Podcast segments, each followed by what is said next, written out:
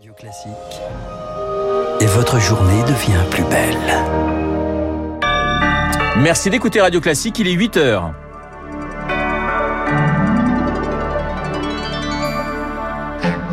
La matinale de Radio Classique avec Renaud Blanc. Et avant de vous donner les titres du journal, sachez que Médiamétrie publie ce matin les résultats d'audience de la radio pour le premier trimestre et c'est une nouvelle progression pour Radio Classique qui gagne encore 40 000 auditeurs en un an. Radio Classique s'affirme comme le premier média sur la musique classique. Merci, merci de votre fidélité. Les titres de ce journal à la une, bien sûr, Emmanuel Macron et ce débat, Emmanuel Macron à l'attaque, Marine Le Pen en défense et un débat d'entre-deux tours de bonne tenue. La candidate du RN s'en sort mieux qu'en 2017 quand on pensait ceux qui la soutiennent. Reportage dans ce journal. Nous serons également avec les insoumis, encore plus indécis après ce débat. Leur cœur balance toujours à trois jours du second tour. Et puis, quand Vladimir Poutine montre les muscles et présente au monde son arsenal militaire, Moscou a testé hier le dernier né des missiles balistiques russes.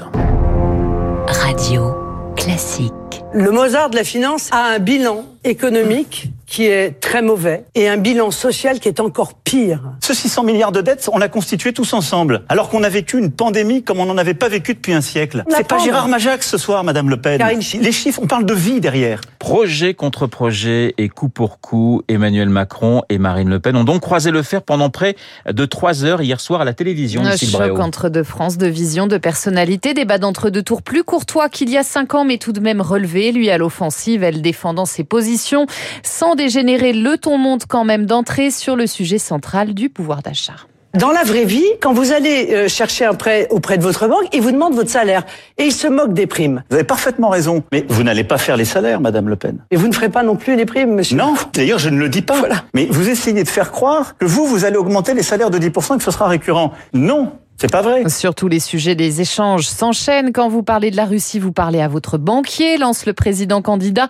Marine Le Pen l'attaque sur son bilan économique mauvais et injuste selon elle. Alors à l'arrivée, la candidate du Rassemblement national apparaît moins débordée qu'en 2017. Mais qu'en ont pensé ceux qui la soutiennent? Victoire Fort était à Villeurbanne avec les militants de la fédération RN du Rhône. Nous les avions déjà suivis en campagne. Clap de fin et ouf de soulagement après le débat.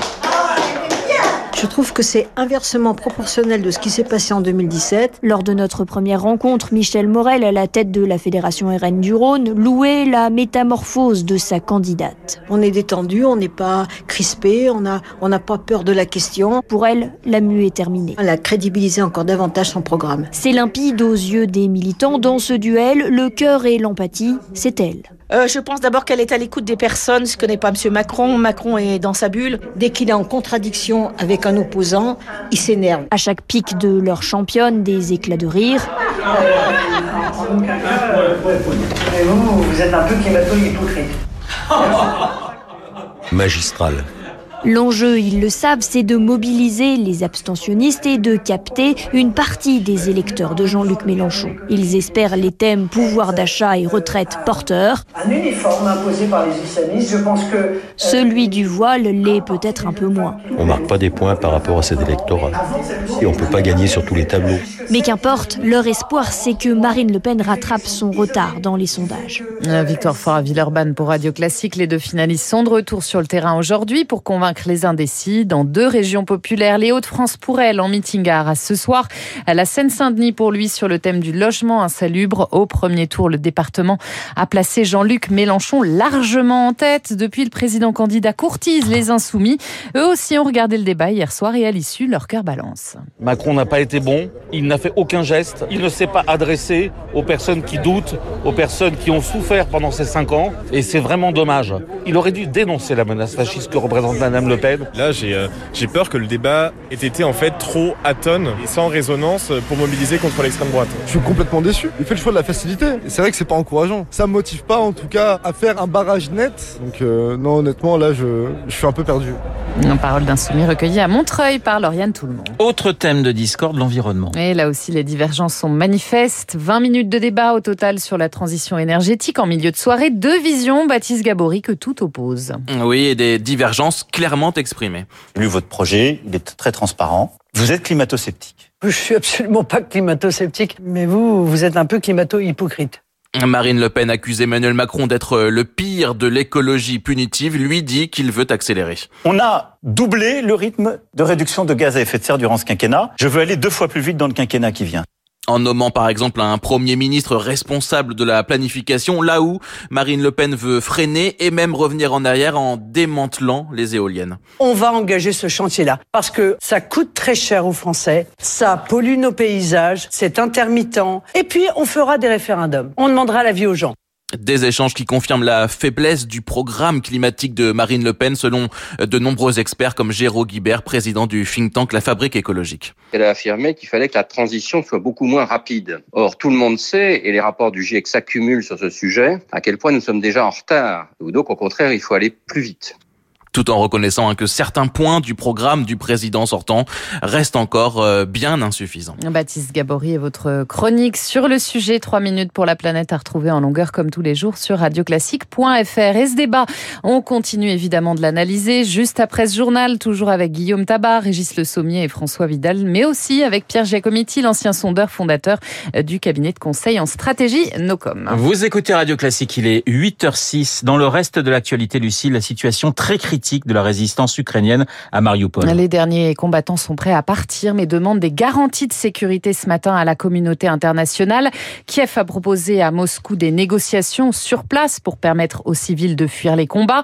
La Russie qui a réussi hier l'essai d'un nouveau missile balistique. Son nom, Sarmat, une arme thermonucléaire de très longue portée.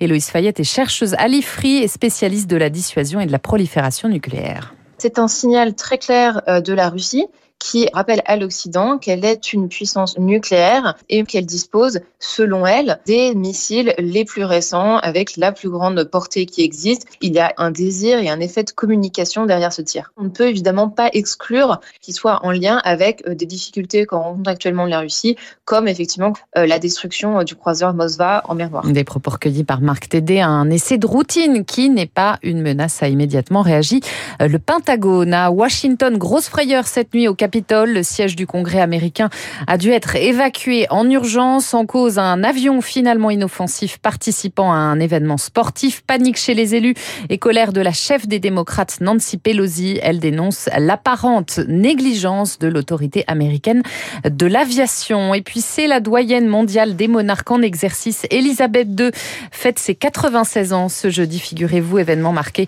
par des tirs de canon depuis la Tour de Londres et Hyde Park tout à l'heure. Eh bien écoutez, God Save the Queen et God Save Radio Classique, puisque les chiffres sont tombés et ils sont bons, 40 000 auditeurs supplémentaires en un an. Radio Classique qui s'affirme comme le premier média sur la musique classique, numéro un sur l'audience radio, numéro un sur le numérique, numéro un sur les podcasts. Merci de votre fidélité. La fidélité, eh bien, on va continuer à la voir avec vous et avec Guillaume Tabar, Régis Sommier, François Vidal pour décortiquer ce débat de l'entreprise.